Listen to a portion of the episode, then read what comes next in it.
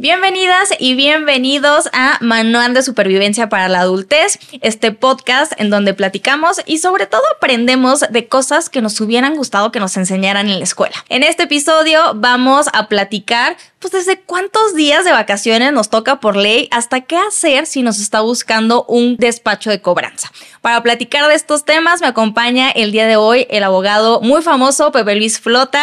¿Cómo estás, Pepe? Muchas gracias, Carlita. Muy bien, contento de estar en este programa. Perfecto, para quienes no lo conozcan, que lo dudo, Pepe es licenciado en Derecho, CEO del despacho jurídico Flota Legal and Coaching, CEO también de la agencia de marketing digital Flota Digital y de la plataforma necesitoabogado.com.mx MX. Entonces, pues en este episodio vamos a estar platicando muchas leyes, reglamentos y todo lo que debemos de saber como mexicanos para utilizarlo a nuestro favor. Y antes de comenzar, me gustaría agradecer a nuestro patrocinador de este episodio, a Ebus Biotecnología, que es una empresa orgullosamente tapatía que está transformando la agricultura en una industria sustentable. ¿Sabían que para el año 2050 tenemos que producir el doble de alimentos que producimos hoy? Bueno, la realidad es que si lo seguimos haciendo de la misma forma, el daño ambiental será catastrófico. Sin embargo, la buena noticia es que AEBUS está sustituyendo el uso de fertilizantes y pesticidas químicos en todos los cultivos por el uso de bacterias y hongos.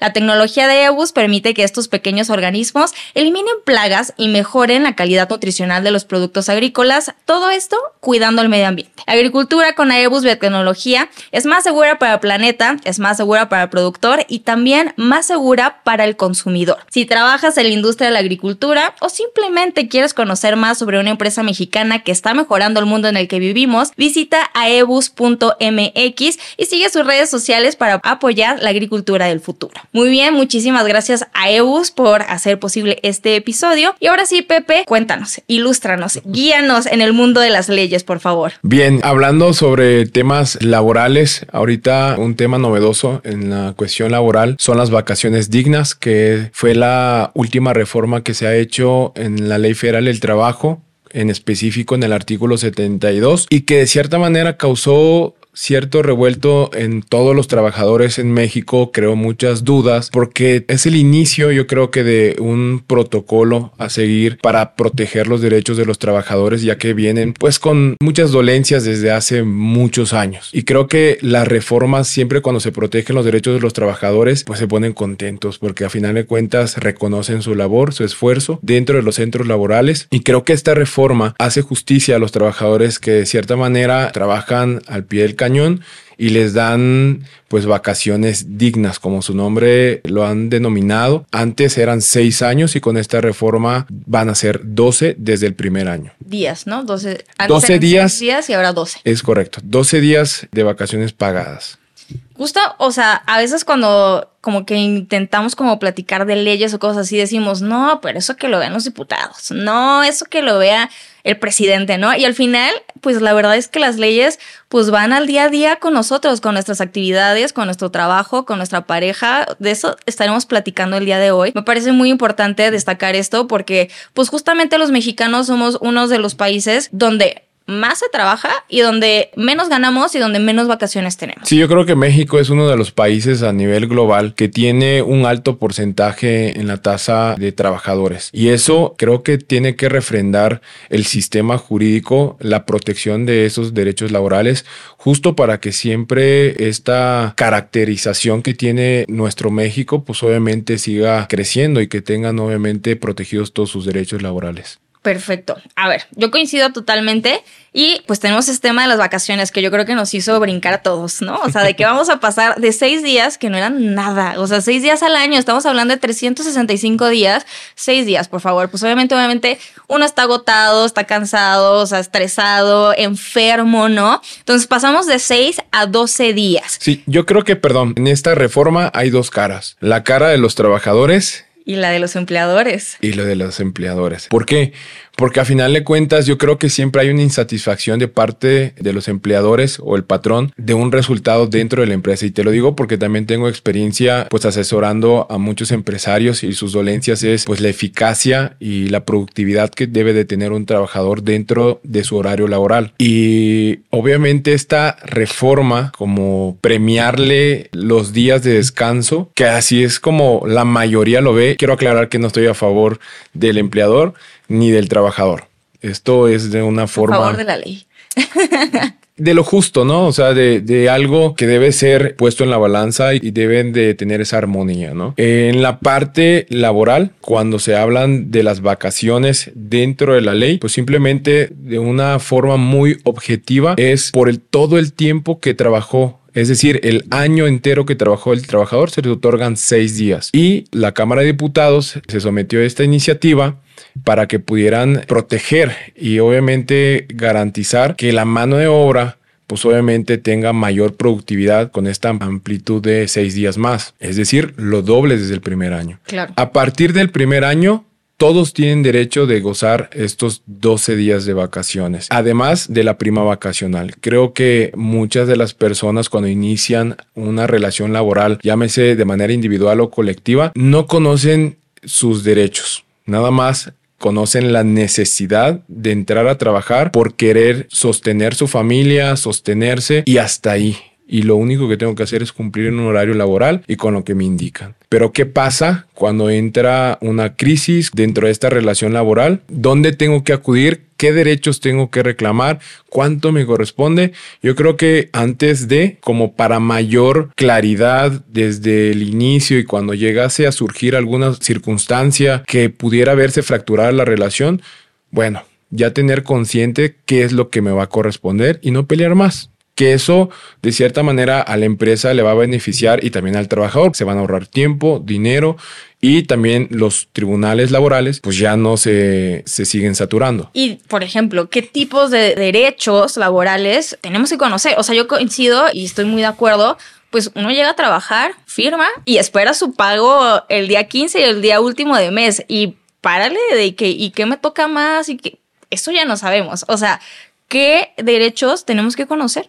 Yo creo que uno de los derechos, como ya dijimos, son las prestaciones de las vacaciones pagadas, la prima vacacional, el aguinaldo, que esto se paga también como un bono, vamos a llamarle, por el tiempo que se ha dedicado este, a trabajar dentro de la empresa y surge esta prestación por los gastos navideños que se vienen en esas épocas y se tiene que pagar antes del 20 de diciembre. Otro derecho que tienen los trabajadores para poder reclamar pues es el tiempo de antigüedad. Este tiempo de antigüedad no surte efectos al primer año, tiene que pasar por lo menos 12 años de antigüedad para que empieces a reclamar este derecho dentro de la Ley Federal del Trabajo. ¿Y qué pasa, por ejemplo? He escuchado que hay personas que los contratos se los renuevan cada año y entonces no generan antigüedad. ¿Eso es legal? No es legal. Siempre cuando hay un litigio se va a entrar a garantizar, pues obviamente, los derechos del trabajador. Si en este caso, como bien planteas, el empleador como estrategia para omitirse esta prestación de antigüedad ha reanudado cada año su contrato, pues simplemente se va a demostrar de manera circunstancial y no a través del contrato dentro de un litigio que de tal fecha a tal fecha has estado trabajando en esa empresa, tal vez en el mismo puesto o en otro puesto, pero pues a final de cuentas lo que se hay que acreditar dentro del proceso para respetar este derecho de antigüedad y que el tribunal tiene que proteger este derecho del trabajador. Y antes de llegar de que a un tribunal, el empleador pueda hacer algo. Sí, la primera instancia va a ser el mismo departamento de recursos humanos dentro de la empresa y o departamento jurídico dependiendo eh, el tamaño de la empresa para poder solicitar una aclaración y obviamente reclamar pues sus derechos que de cierta manera le corresponden. Ahí se puede mediar o conciliar de manera muy rápida, conociendo cada punto del derecho para que se haga valer en ese momento. Si la empresa o el empleador empieza a querer manipular para pues no pagar al trabajador, entonces ya recurrimos a la Profedet. La Profedet es una Procuraduría de Defensa del Trabajador que es una autoridad gratuita en la que va a proteger los derechos en todo momento de los trabajadores. Y o recurrir a tu abogado de confianza. Este abogado, pues obviamente tiene que ser especializado en materia laboral pues para asesorarte qué es lo que corresponde dependiendo de las circunstancias, el sueldo, puesto, la antigüedad, la circunstancia por el cual se está terminando la relación laboral. Si esto no se puede resolver en la instancia de conciliación a través de el abogado o a través de la Profedet, entonces ya empieza el inicio de una demanda laboral. Y regresándome un poquito sobre el tema de las vacaciones, creo que de las dudas que más pueden estar por ahí es ¿qué hago si no me las quieren dar? Antes de contestar esa pregunta es primero saber si te corresponde aplicar la nueva reforma en tu contrato laboral. Supongamos que tu primer año o el año subsecuente, el segundo o el tercero, se cierre en 2022, antes de la reforma. Esta parte de, del pago de las vacaciones van a aplicar con la antigua reforma. Si cae tu primer año en el 2023, va a caer con la nueva reforma, es decir, va a corresponder 12 días de vacaciones. Y, por ejemplo, yo no quiero tomar mis 12 días de vacaciones, ¿las puedo intercambiar porque me paguen? No. De hecho, se puede entender que te están pagando como trabajo extra. No, las vacaciones se solicitan dentro de los primeros seis meses, a partir del año que se haya cerrado. Supongamos que cumpliste tu primer año el 10 de enero del 2023, entonces puedes acercarte con el personal a cargo y empezar a solicitar tus vacaciones, porque la empresa y el trabajador se tienen que adecuar a las circunstancias y necesidades de la propia empresa. ¿Se pueden dividir? Sí, se pueden dividir esos 12 días salvo convenio entre el empleador y el trabajador. Ok. Si nos pasamos como a otro departamento legal ahora, muchos tenemos como deudas o créditos o queremos pedir un crédito. Creo que hay mucha desinformación y también mucho miedo en torno a esto, ¿no? O sea, al final, sí, la verdad es que nos da miedo, ¿no? Que nos lleguen a la puerta y nos quieran embargar. Entonces ahí, ¿cómo funcionan o qué tenemos que saber de estos créditos departamentales? Que la realidad es que millones de mexicanos los tenemos. Ok. Este tema que ha sido viral dentro de mis plataformas y lo han discutido los acreedores, que son las personas que dan el dinero, llámense financiera, institución bancaria, persona física, y del otro lado, la persona que se le llama deudor. Esta persona, ¿qué es lo que tiene que saber? Si no pago una mensualidad, este es el primer miedo que tienen las personas. ¿Me pueden embargar? Ajá, de que yo saqué el crédito y mi primer pago era en abril y ya fallé. Y ya fallé. ¿Qué pasa? ¿Me pueden embargar? No. ¿Me pueden meter a la cárcel? No, se les da un periodo de prórroga, ¿no? De decirle, ok, no cumpliste con tu primer mes, pues vamos a darte chance el segundo mes. Claro, los intereses van subiendo, aumentando y tendrás que pagar tus intereses. Y pues obviamente la deuda se empieza a hacer mucho más grande. Y entonces va a llegar un punto que no puedas pagar ni el primero, ni el segundo, ni el tercero, ni el cuarto. Y entonces esta cartera la declaren vencida en la financiera o la persona que ya diga, pues ya no sé cómo hacerle para cobrarle. Y bueno, pues en el entendido que se firmó un convenio de mutuo o un pagaré o algún otro contrato que pues obviamente obligue al deudor a pagar o a garantizar dicho adeudo, pasa a segundas manos, normalmente así es, al despacho de cobranza. Y el despacho de cobranza, su único objetivo es cobrar dicha deuda de manera extrajudicial y o de manera legal, es decir, entablando la demanda mercantil. ¿Cómo te vas a enterar cuando llegue el actuario en la puerta de tu casa? El actuario es la persona o la autoridad que asigna a un juzgado para hacer las diligencias fuera del juzgado. Entonces, abriste la puerta y está la patrulla atrás, están los policías, está el actuario y hay otras personas de traje que ya te habían hablado o que ya conocías, bueno, pues en ese momento lo único que tienes que hacer es escuchar, identificarte y recibir dicha demanda. Van a decirte la deuda total más los intereses que se están reclamando y va a haber un momento en el que el actuario te va a dar uso de la voz para poder señalar bienes que puedan embargar de manera precautoria para garantizar dicha deuda. Entonces. Es un embargo precautorio. Pero sí se pueden llevar las cosas. En ese momento, sí, ya hay una orden de embargo, ya hay un requerimiento de pago. Y esto también sirve para ejercer presión. Oye, pero si... se están llevando tus cosas. Oye, pero si llevaron la tele que es de mi mamá, ¿no? O si llevaron el carro que es de mi tía. Ok, no pasa nada. Ellos no van a poder ejecutar esos bienes, es decir, no van a poder rematarlos porque no están a tu nombre. Los propietarios tendrán que acudir a ese proceso para reclamar como terceros interesados dentro del proceso para excluir esos bienes y acreditar la propiedad. Solamente te pueden embargar entonces bienes personales. Es correcto, que estén a tu nombre. Y dentro del código de comercio hay un catálogo de cuáles son los bienes que se pueden embargar de manera correlativa. ¿Y cuáles serían? O sea, un ejemplo, el mismo dinero.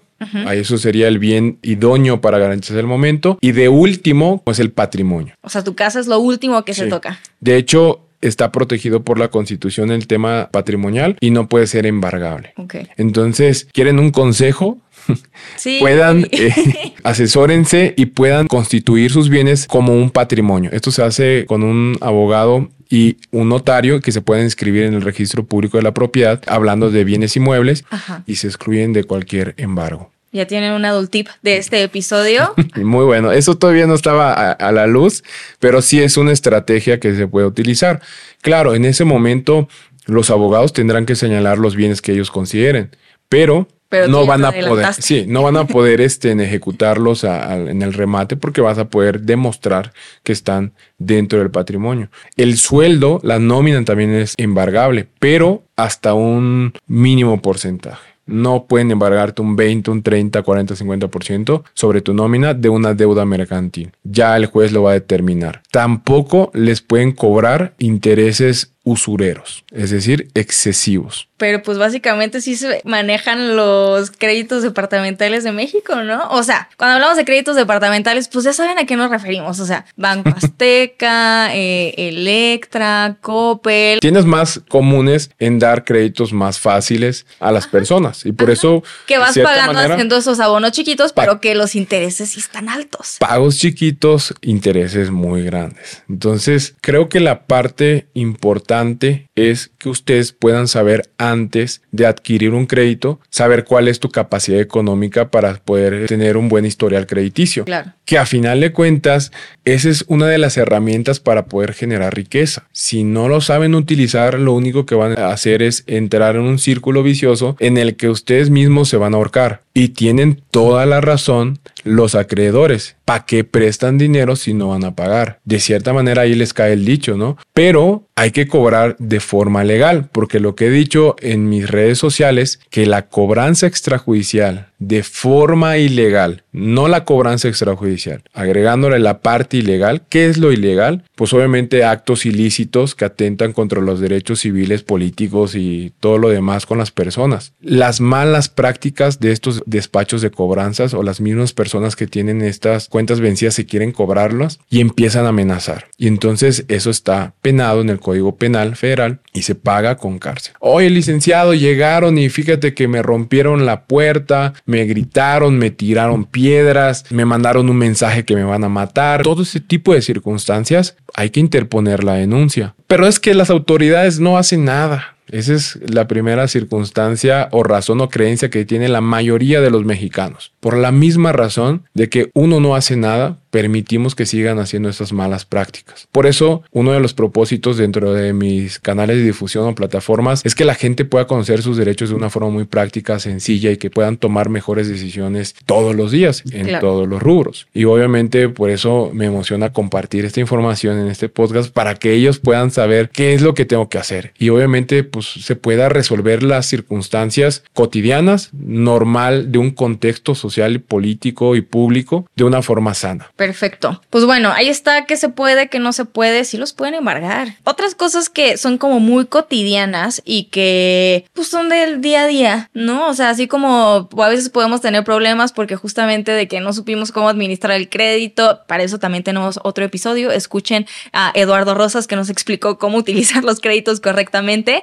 Pero pues otra cosa que converge así totalmente con todo este tema de la legalidad, pues son nuestras relaciones interpersonales, ¿no? O sea, con con nuestros empleadores, ya vimos con nuestros acreedores, pero también con las personas con las que vivimos, dormimos. ¿Qué onda con todo este tema de pues los derechos que tenemos con nuestras parejas?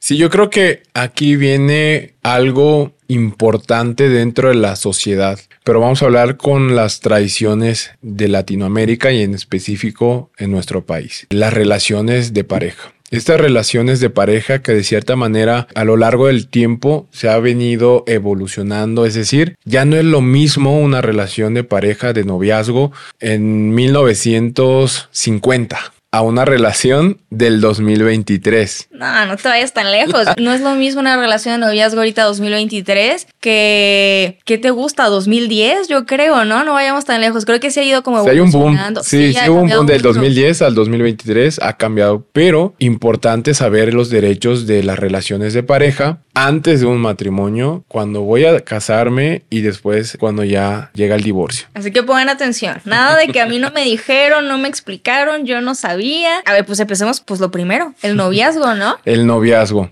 Una relación tal vez informal ante la ley, dado que todavía no está regulado las circunstancias que involucran esta relación de noviazgo. Empiezan con las salidas, empiezan pues a visitar la casa, las salidas al cine, las comidas, todo muy bonito en la etapa de enamoramiento. Pero solo están enfocados en la necesidad de amor, pero ¿qué derechos estoy involucrando en este momento? Y yo creo que como muchas personas ahorita han de estar diciendo, ¿derechos en el noviazgo? ¿A qué hora? Sí. O sea, a ver, sí, sí, sí nos interesa. Voy a plantear un supuesto muy común, pero que no se publica. Cuando se termina el noviazgo y no buscas qué hacer para quitártelo encima. O sea, ya hay una situación de hostigamiento de esta persona. Es más, ya pasó un año y todavía te sigue buscando. Y entonces ahí es cuando empiezas a buscar ayuda profesional. Pero ¿qué hubiera pasado si hubieras conocido que podrías hacer un contrato de noviazgo al inicio de tu relación? Sheldon Cooper, tu argumento abogado. O sea, Sheldon Cooper tenía razón, se puede hacer un, contrato de noviazgo. las personas pueden hacer contratos en específico, vamos a llamarlo un contrato de amor, un contrato de noviazgo pues obviamente se rompen o chocan varias creencias o consideraciones que tiene la gente, ¿no? El amor debe ser natural, libre, sin coacciones. Son este tipo de circunstancias que al momento de decirle, oye, pero hay que firmar un contrato, ¿qué te pasa? O sea, pues yo creo que de entrada ahí hay un filtro que pues obviamente no hizo el contrato, red flag. Exactamente, hay un filtro, es un foco rojo. ¿Por qué? Porque a lo mejor algo está ocultando. Si bien es cierto, pues a lo mejor ahí no tiene conocimiento de este contrato, ok, acérquense con un abogado, un especialista para que les pueda explicar a los dos qué es lo que se puede estipular en un contrato de noviazgo. Eso te iba a preguntar. ¿Y cómo qué pondríamos en este contrato de amor? Pues prácticamente todas las circunstancias que pudieran involucrar en particular de cada relación. Una pareja de campo, no es lo mismo que una pareja que viva en la ciudad. En un contexto. Ajá. Entonces, ese tipo de circunstancias a las que me refiero, pues van a estar cambiando. Pero lo, lo importante puede ser que no sé, algo que pudiera necesitar la mujer. Todos los sábados me tienes que llevar a comer a un restaurante. Y se tiene que cumplir. Y se tiene que cumplir, porque para eso son los acuerdos. Y el hombre, y cada vez que hay un partido de no sé qué, no me vas a hablar o no me vas a decir que vaya, ¿no? Pues para los dos lados. Es correcto. No, sí, y entonces ahí empieza un juego de qué es lo que me gusta, qué es lo que no me gusta y viceversa. Y entonces... Eso puede ser muy útil para saber si sigues en la siguiente etapa que es el matrimonio. Es correcto. Porque a final de cuentas las palabras en la actualidad se las lleva el viento y por eso justo la relación de hace 50, 100 años atrás, la mayoría pues le daba honor a la palabra y entonces habían muchos más matrimonios pues porque era una forma de centrar el patrimonio, la familia. Era un privilegio tener la familia. Casarse era un privilegio. Hoy todos tienen miedo al compromiso. Hoy más Tinder, menos salidas y cenas románticas. Entonces es más rápido. Quiero una relación ya. La quiero así. Y entonces se pasan desapercibidos los derechos, los mismos derechos de las, de las personas, llámese mujer o hombre. Aquí no estamos del lado de la mujer, del lado del hombre. Es lo que tiene que ser. Y pues obviamente la intención es que puedan conocer un poquito, bueno, conocerse. Tal vez el Estado mexicano o el sistema de justicia no entra a regular este tipo de situaciones porque es una situación muy privada. Pero entonces, ¿quiénes son los responsables de que esa relación funcione y que acabe bien en vez de acabar mal? Todo lo que inicia tendrá que terminar. Y si tengo esa conciencia o esa apertura de saber que en algún momento puede suceder algo, ¿cómo debe de terminar la relación? Y entonces, yo creo que este periodo de noviazgo se ha denominado noviazgo o creen eh, que el noviazgo es para conocerse, pero es lo que menos hacen la gente. Pues también si hablamos como emocionalmente, pues también uno hormonalmente, químicamente anda en la luna, ¿no? O sea... Claro, porque no es lo mismo la primera semana que después de un año y todavía no lo has visto cuando se enoja o cuando ella se enoja o cuando le tocas algo de su familia o no sé, o sea, sus costumbres, creencias y entonces en todas esas circunstancias se pueden plasmar en el contrato de noviazgo. Tan Por ejemplo, puedo poner que no revise el celular. Es correcto. Sí, se puede poner, al igual que pudieran estar de acuerdo los dos, no poner clave. Y también requiero que me puedas publicar como tu pareja en tus redes sociales. también puede ser. claro, pues es que ahora ya hay como tantos espacios en los cuales se puede reconocer una pareja en, el mundo real y en el mundo virtual. Sí, ya estén. Igual la Suprema Corte emitió un comunicado a través de una resolución donde ya ahorita te puedes comunicar con cualquier autoridad a través de Twitter. Y entonces ahí hay... Ah, claro, no te pueden bloquear. Exactamente. Y ahí tiene la autoridad la obligación de darte respuesta a tu solicitud. O sea, es este contexto social que ha evolucionado y que de cierta manera tenemos que conocer y poder adecuarnos para que esto pueda ser sano para ambas partes, para el ser humano. Y bueno, ahorita antes de pasar un poco con el matrimonio, que es la siguiente etapa, si resultó todo bien con nuestro contrato de noviazgo, justo de que novios o no novios, eso ya no importa, también está regulado ya el tema de las fotos íntimas y de su difusión. Es correcto. Entra el tema de la ley Olimpia, de Olimpia, que justo esta persona empieza la marcha por todo México, a hacer este movimiento, pues para hacer respetar los derechos de las personas y más de las mujeres que son son vulnerables en las plataformas digitales. Esto siempre ha existido, pero ya ahorita ha sido como descarado eh, estar subiendo fotos de personas sin su consentimiento y cada vez va a abundar más porque siempre he dicho donde se pone el foco, ahí empieza a surgir mucho más. Entonces, se regula a través de este tipo de delitos quien no tenga la autorización y consentimiento de publicar una foto de una persona y causa un perjuicio a su imagen o no reputación, va a ser sancionado por la ley. Entonces,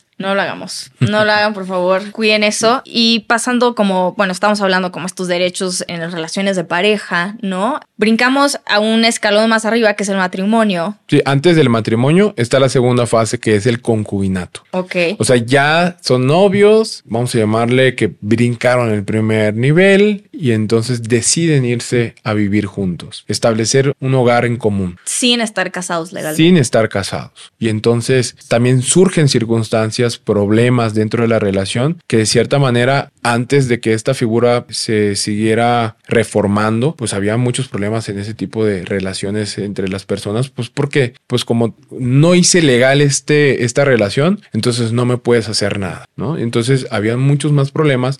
La gente se ha venido adecuando a esta figura del concubinato y la figura del matrimonio ha pasado a segundo término. Ya lo de hoy no es casarse. Y el divorcio ha incrementado. O sea, disminuye el Nos casamos menos y nos divorciamos más. Es correcto. Sí. Y de cierta manera la figura del concubinato se sigue promoviendo porque entonces le tengo miedo al divorcio, le tengo miedo al matrimonio. Me quedo en ese... Me, quedo en el Inter. Si no me equivoco, hay un 80% de la gente que se llama noviazgos que están en, este, en esta figura del concubinato y no lo sabe. Que ellos piensan que si no se casan, entonces todavía no, no están protegidos sus derechos. ¿Y cómo podemos identificar en qué momento pasamos del noviazgo al concubinato? ¿Como qué características se añaden a esa relación? Justo la Suprema Corte de Justicia de la Nación determinó que son las características de una relación que se tienen que considerar y no el mismo tiempo de la relación. ¿Por qué? Porque en diferentes códigos familiares o civiles de las entidades federativas establecen diferentes tiempos. Hay unos que dicen seis meses, otros dos años, un año, posterior a la vida en común para que se pueda reconocer el concubinato. A la vida en común te refieres ya viviendo juntos. Viviendo juntos. El concubinato siempre va a ser que vivan juntos. Es correcto. Sí, que sea constante la relación. A lo mejor y te fuiste una semana a casa eh, de tus papás porque hubo una diferencia. Pero sí compartimos un hogar en común entre estas dos personas que conforman la pareja. Es correcto. Tiene que ser eso. Sí, y te fuiste una semana y ya cuando se contentaron regresaron. Ese lapso se pudiera tomar a bien de que no se paró la relación, sino fue un momento de crisis de la misma relación. Ahora, si se separaron y terminaron la relación y pasó seis meses, ocho meses, ya es como pues se da por terminado el concubinato. Ok. Hay diferentes criterios que establecen los mismos jueces. Dependiendo del estado donde estemos Es viviendo. El es- mismo juez, sus criterios, como qué es lo que van a discutir o plantear en la demanda de los derechos del concubinato, que por ahí vamos. Primero, una de las circunstancias que pasa en este tipo de relaciones informales llamadas concubinato, que está regulada esta figura dentro de los códigos civiles y familiares, es qué puedo hacer si estoy ya en una situación de violencia física, emocional, económica o patrimonial. Y además hay una amenaza constante.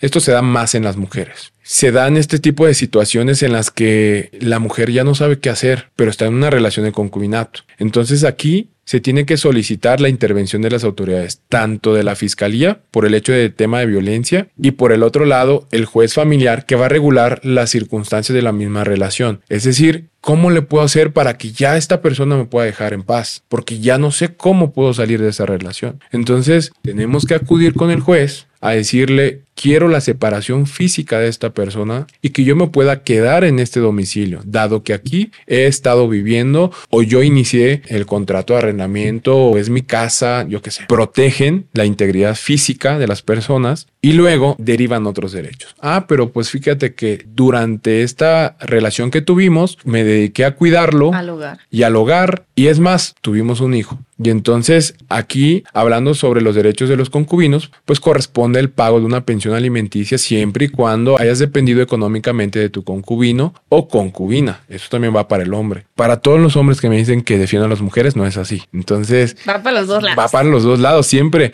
Lo que pasa que en mis videos me piden más las circunstancias más comunes, Y en este caso la mujer es normalmente, pues... la más vulnerable. Y entonces, bueno, ya estamos en el concubinato, no está funcionando, queremos una separación, o sea, las mujeres o los hombres, dependiendo de cómo esté el caso. Sí, porque hay mujeres per que, se. que, que, se dedican a trabajar y el hombre se queda en la casa. Exacto. O sea, hay, pues dependiendo cuál sea la circunstancia, ¿verdad? Los derechos que tienen es a quedarse en la casa en donde están viviendo. Sí, quien tenga el derecho, quien tenga más el derecho y tenga menos posibilidades tal vez económicas por el hecho de que pues a lo mejor y no tendrá otro hogar, no tiene trabajo, la otra persona tendrá un trabajo y entonces tiene más posibilidades de irse a rentar o, o tiene otra casa o irá con sus papás. Ok.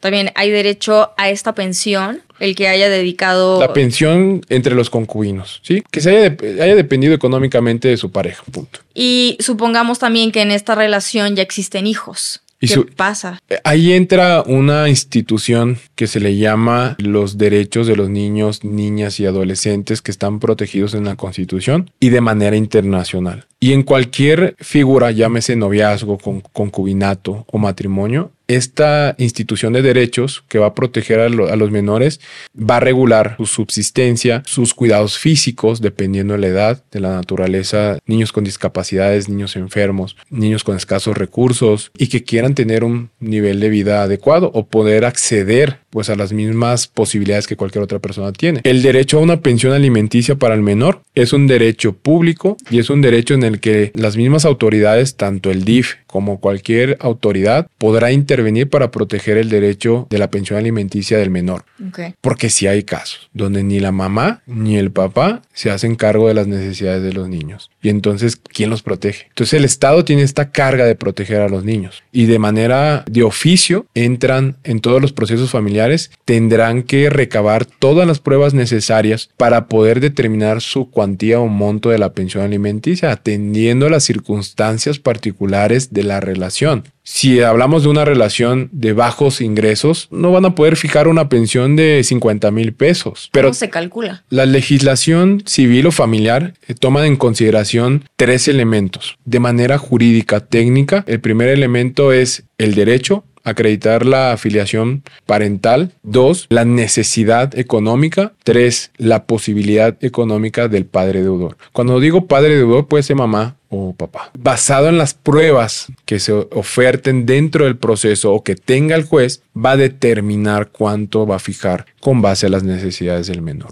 No debe de haber, en la mayoría de los códigos, hasta hace unos meses ahí vi un código, no sé si es el del Estado de México, que ya hay un porcentaje estipulado en la ley. Yo siempre he dicho que no hay ningún porcentaje o cantidad estipulado en la ley. Es decir, yo juez yo autoridad, tomando en referencia lo que se protege en las convenciones de los niños, niñas y adolescentes, en la misma constitución, no puedes estipular una cantidad en la ley si no conoce las circunstancias del caso. ¿Qué tal si es menos o es más? Porque también pagarle una pensión alimenticia, una cantidad que no está acostumbrada, también es una afectación al menor.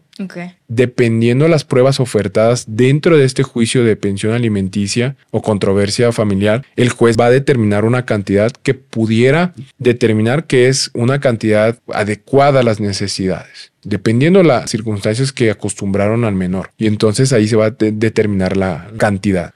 Y aquí ya nos metemos en una institución de pensión alimenticia que sí es complejo pero que de cierta manera los tres elementos fundamentales es el derecho, la posibilidad económica y la necesidad económica. Y como siempre digo en mis en vivos y en los videos, si tienes un derecho y no lo puedes probar o no lo pruebas dentro del juicio, es como si no tuvieras el derecho. Entonces pierdes los derechos dentro de ese proceso. Oye, licenciado, pero es que el juez fijó el 5% o, mil pesos de manera mensual. Mi pregunta es, ¿qué pruebas ofrecieron dentro del proceso? todo lo que pasó en la realidad social lo supo el juez se ofrecieron, se desahogaron bien las pruebas dentro de ese proceso, porque el juez necesita cumplir con su legislación procesal y a la vez proteger los mismos derechos. Y teniendo estos requisitos que nos exige la ley para que haya una justicia pronta, imparcial, expedita, seguridad jurídica dentro de estos procesos, pues tienen que cumplir ciertos requisitos para que puedan hacerse valer los derechos. Y para eso están los abogados, para eso están las instituciones para defender y proteger los derechos de cualquier persona. Entonces, la pensión alimenticia lo podrá reclamar los concubinos, los hijos menores de edad y también los que hayan contraído matrimonio. Ok,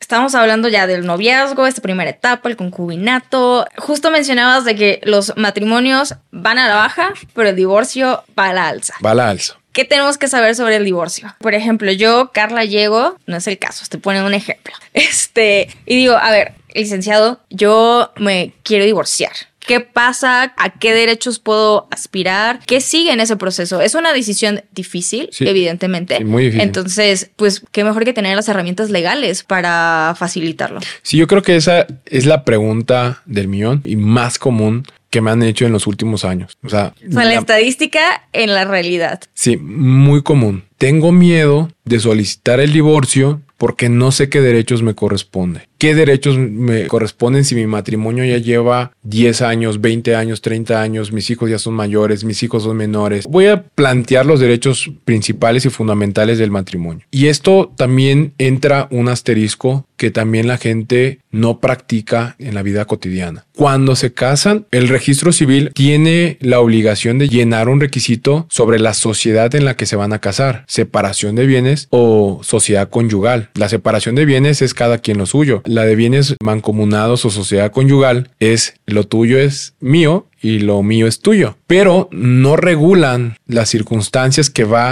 a administrar, mantener y en caso de que llegase a liquidarse o terminar la relación, cómo va a acabar. Entonces nada más dan por hecho porque nada más están pensando en casarse y que pues sí, muy bonito el matrimonio, la fiesta, todo el viaje, pero lo importante que va a proteger tu integridad, salud mental, física, moral dentro de esta relación, no lo toman en cuenta. Un ejemplo, venía en el avión. Esto es un ejemplo para que pudieran tomar en consideración las capitulaciones matrimoniales. Todas las personas que se suban al avión tienen la obligación de conocer cuáles son sus primeros auxilios. Y ahí está eh, frente a tu asiento la libretita del manual, qué pasa si se encienda el, el avión, si se cae, si todo lo que pudiera pasar. Ahí está la instrucción manual de instrucción para lo que tienes que hacer en el momento que suceda. Sí. Y además hay una demostración. Una demostración. Que te saca aquí, que no sé qué. Y ahí está. Ya te, y aunque no lo quieras ver, ahí está enfrente la persona y te está enseñando cómo hacerle. Lo que dice el instructivo, te lo dice la persona que está ahí ilustrando.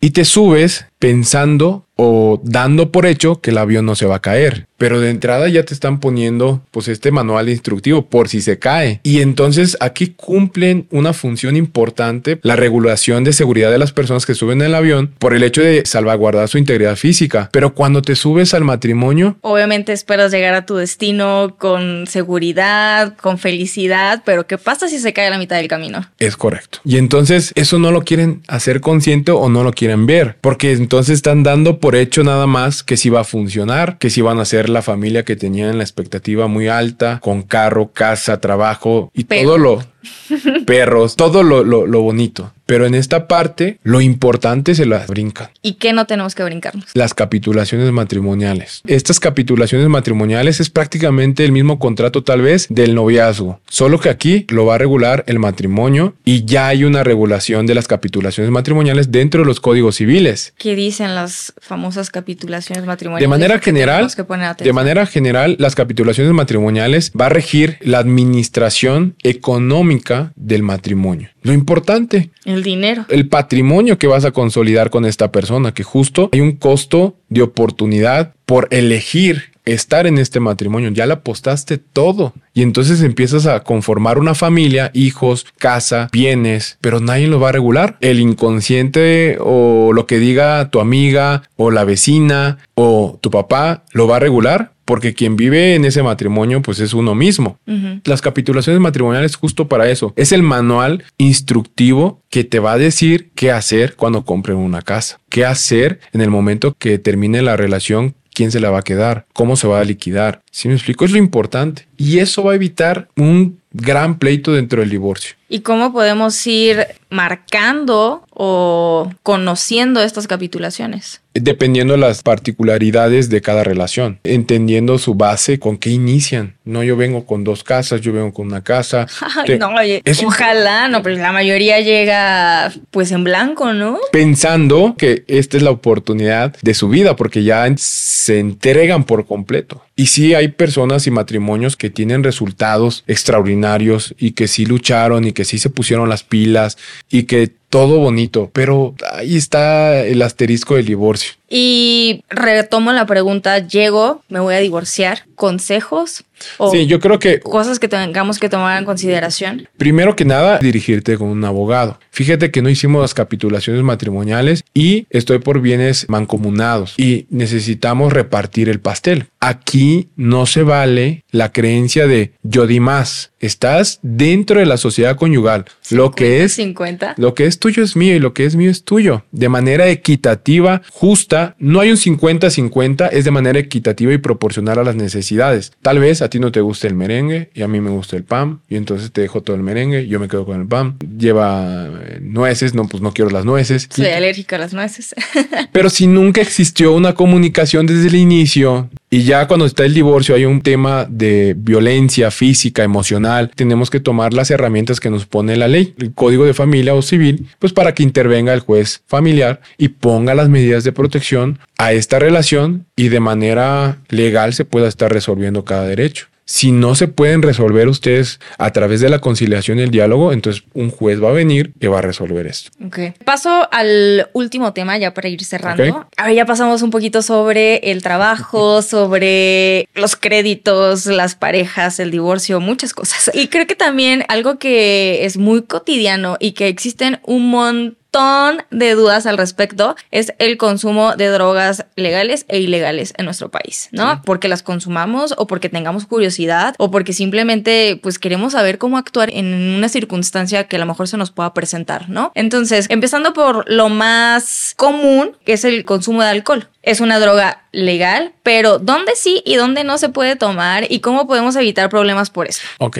aquí entra la autoridad municipal, estatal y también la federal. Que los problemas que se susciten dentro de este tipo de circunstancias entre particulares lo va a resolver un juez civil pero quienes están encargados de regular este tipo de circunstancias, primero es la Secretaría de Salud Federal. Pero, por ejemplo, yo desconozco, ¿no? Y voy tomando por la calle, ¿puedo hacerlo? O no puedo hacerlo? No, no puedes hacerlo. Dado que muchos reglamentos internos de los ayuntamientos municipales regulan pues la buena conducta de las personas y quien llegue a alterar en un estado de ebriedad el orden social va a ser sancionado de manera administrativa. Te pueden retener y ahí pagar una multa. Y para eso están las cantinas, los antros, los bares que tienen ese permiso autorizado por COFEPRIS, permisos autorizados por el ayuntamiento y también por las autoridades estatales. Y existe esta idea, desconozco realmente si es acertada o errónea, pero de que en ciertas ciudades turísticas, playeras, se puede tomar alcohol. ¿Es real o es un invento que nos hicimos nosotros nada más para estar tomando en la vía pública? Que se pueda tomar alcohol en la orilla de la playa o en la vía pública. Ajá, en la vía pública, pero en ciudades como turísticas. Como que en la playa como que se te antoja una cerveza y el calor y no sé si has escuchado o yo solamente me... Sí, hay algunos lugares que están destinados exclusivamente para ese centro turístico. Aquí la autoridad municipal va a regular cuáles son sus centros turísticos y van a poner ahí señalamientos y ya la misma sociedad debe de conocer. Si voy caminando por el malecón de Acapulco.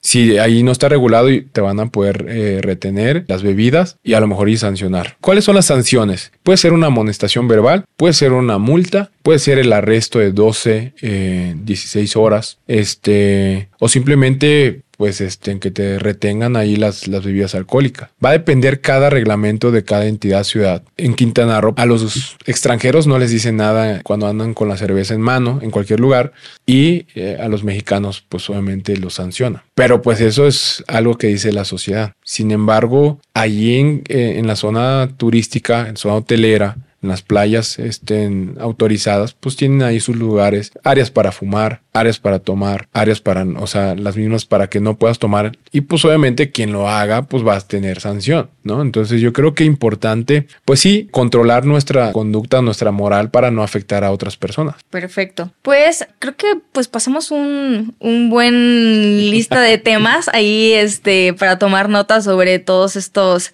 consideraciones que tenemos que tomar en cuenta, ¿no? Eh, muchísimas gracias, Pepe, por acompañarnos, por explicarnos, este, pues, qué onda con, con las leyes, códigos y demás cosas que tenemos que ir conociendo, pues, simplemente, pues, para saber que sí se puede, que no se puede y también tomarlo también a nuestro beneficio, ¿no? No solamente verlo como algo negativo y prohibiciones, sino también ver como de que, pues, el lado que, que nos puede ayudar como ciudadanos. ¿Algún consejo final, algún adult tip que le puedas dar a nuestros seguidores? Pues yo creo que vivimos en un estado de derecho, es decir, que estamos regulados por diferentes normas, leyes, códigos, meternos de manera general para conocer un poquito nuestra cultura de la legalidad siempre va a ser muy útil al momento de tomar una decisión en cualquier campo en la que nos veamos involucrados. Y si no es así, entonces asesorarse con un abogado especialista en el tema, ¿no? Yo creo que conocer nuestros derechos nos ayuda bastante, bastante en cualquier situación, circunstancia. Y como digo, conocer tus derechos te hace tomar más y mejores decisiones de una forma adecuada y dentro de los procesos poder acreditar el derecho, pues para pues reconocértelo, ¿no? Por el hecho de que no lo puedas probar, aún lo marca en la constitución. Si en ese proceso no lo pudiste probar, pues es como si no tuvieras ese derecho. Perfecto. ¿Y dónde te podemos encontrar? Por favor, mencionanos tus redes sociales.